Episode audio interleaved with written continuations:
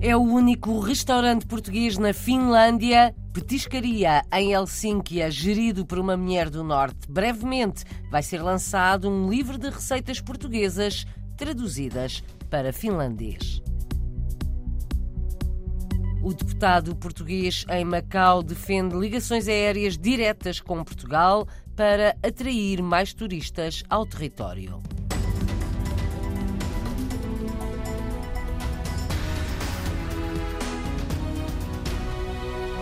É o único restaurante português na Finlândia e foi aberto por uma mulher do Norte. Maria João Rio Bom vive no país há 25 anos e prepara-se para lançar um livro, um e-book, de receitas portuguesas traduzidas para finlandês. Receitas que já foram transmitidas em ações de formação. Durante a pandemia fizemos cursos online sobre comida portuguesa fazemos workshops de comida portuguesa, vai agora sair um e-book com receitas portuguesas, todas traduzidas para finlandês. Receitas portuguesas para os clientes finlandeses do Petiscaria, restaurante em Helsínquia, onde a emenda é bastante apreciada. Nós ao almoço temos sempre o mesmo menu, ou seja, é um menu sazonal. É composto pelo frango piripiri, depois temos o bacalhau grelhado, a pota à lagareiro, que as pessoas adoram. Temos o porco grelhado e depois temos uma coisa que as pessoas também gostam muito, porque nós temos ao almoço, temos muitas pessoas vegan e nós fazemos um seitã com o nosso molho verde. Conseguimos dar o toque de comida portuguesa.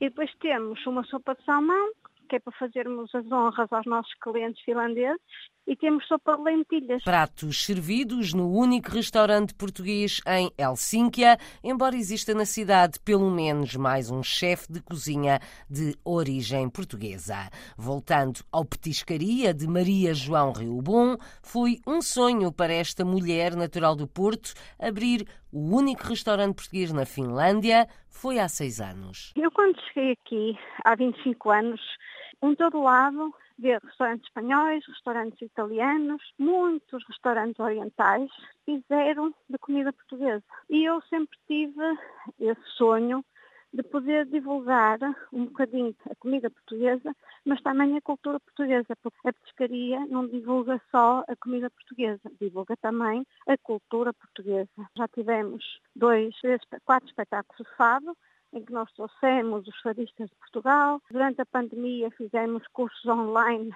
sobre comida portuguesa, fazemos workshops de comida portuguesa, vai agora sair um e-book com receitas portuguesas, todas traduzidas para finlandês. O e-book de receitas portuguesas inclui o arroz de marisco, as pataniscas, os pastéis de bacalhau e até a francesinha. O Petiscaria está instalado num mercado tradicional em Helsínquia e tem vários elementos portugueses na decoração. Os clientes são, acima de tudo, finlandeses, mas também há grupos de portugueses que frequentam o restaurante de Maria João Rio Bom. Serve muitas dezenas de refeições por dia. Fizemos uma média, andamos à volta de umas entre 75 a 100 refeições por dia, em que no verão podemos chegar às 200, 250. É um restaurante que, no meu ponto de vista, cumpre o objetivo para o qual eu o criei. Porque os finlandeses não têm aquele hábito como nós temos em Portugal,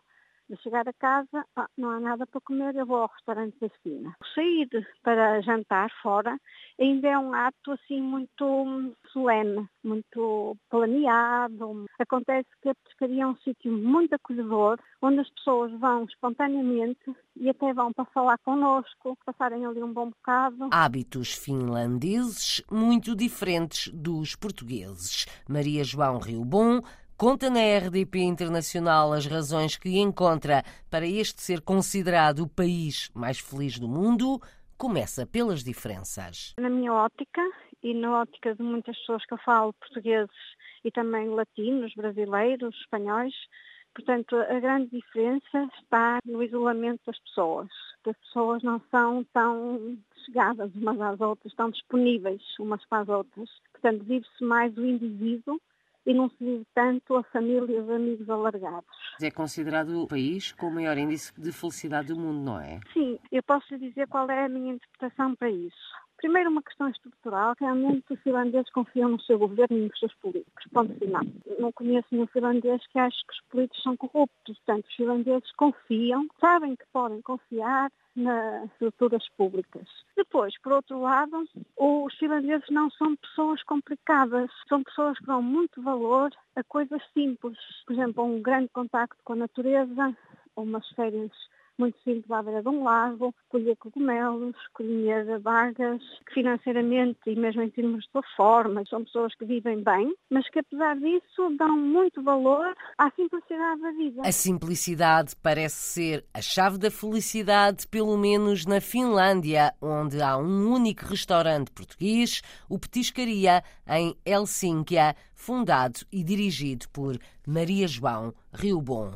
Mas, ainda na capital da Finlândia, um chefe português já abriu três restaurantes com zero desperdício. É uma sociedade. Carlos Henriques e os seus parceiros internacionais sonham escrever um livro sobre o conceito. Conceito aplicado aos três restaurantes em que trabalham seis portugueses. A ideia é não desperdiçar nada, nem na comida, nem sequer nas roupas utilizadas pelas equipas. A preocupação com o ambiente valeu ao primeiro restaurante de zero desperdício nos países nórdicos uma estrela verde do guia Michelin. O chefe Carlos Henriques vive na Finlândia há 12 anos. Voamos agora para longe da Finlândia. O deputado português no Parlamento de Macau pede uma revisão da lei da aviação civil para que o território possa receber mais turistas. Para isso, é preciso que o aeroporto de Macau disponha de voos de longo curso,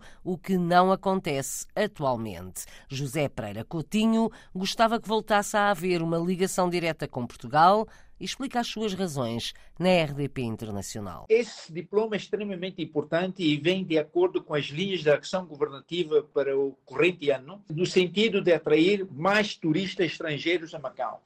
Tendo em consideração que a atual concessionária de aviação civil eh, não tem aviões de médio e longo curso, o governo de Macau vai tentar alterar eh, a atual situação emitindo novas licenças de aviação civil, permitindo que haja mais competição e que hajam mais companhias aéreas, como a TAP, possa vir a Macau, trazendo turistas da Europa e portuguesas, como aconteceu no passado, antes da transferência da soberania. Esta lei de aviação civil é extremamente importante para que o aeroporto internacional de Macau dê um salto qualitativo no sentido de atrair mais turistas. Pereira Coutinho, deputado português no Parlamento de Macau, não quer comentar as restrições impostas recentemente aos pedidos portugueses para residência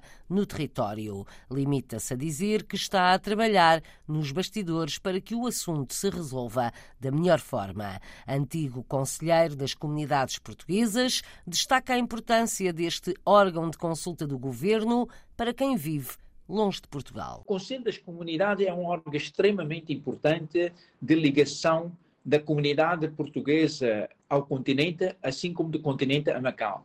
Os conselheiros deslocam com muita frequência a Lisboa para reuniões sobre questões temáticas, assim como eh, tentam também fazer chegar a Lisboa as preocupações da comunidade na China, em Hong Kong, Macau e nos países asiáticos e eh, ajudar a transmitir as, as informações mais eh, importantes e úteis para as, comunidades. Os conselheiros têm reuniões assíduas com a Embaixada de Portugal em Pequim e com os consulados de Xangai, Cantão e Macau.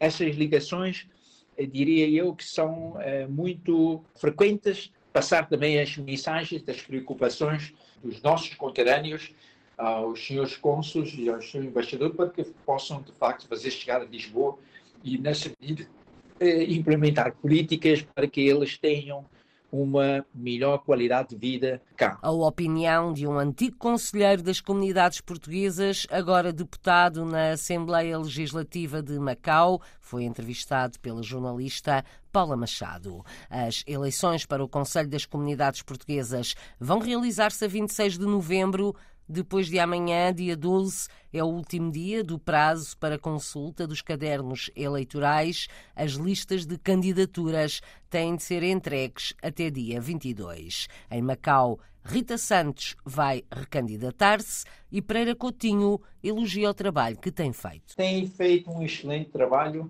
de resolução dos problemas que mais afetam a comunidade cá em Macau, nomeadamente a questão do emprego, a questão da renovação dos documentos de, de viagem, dos cartões cidadãos, as questões de isenção do IRS, bem como a recuperação dos descontos do IRS, eh, Fundo de Segurança Social, e também a questão da emissão de vistos para os estudantes de Macau que vão estudar nas diversas universidades de Portugal e ajudar também os empresários, quer portugueses, quer chineses, implementando uma plataforma de ligação empresarial para que haja mais negócios entre Portugal e Macau. José Pereira Coutinho, deputado português em Macau, sobre o trabalho da Conselheira das Comunidades Portuguesas neste território agora pertencente à China.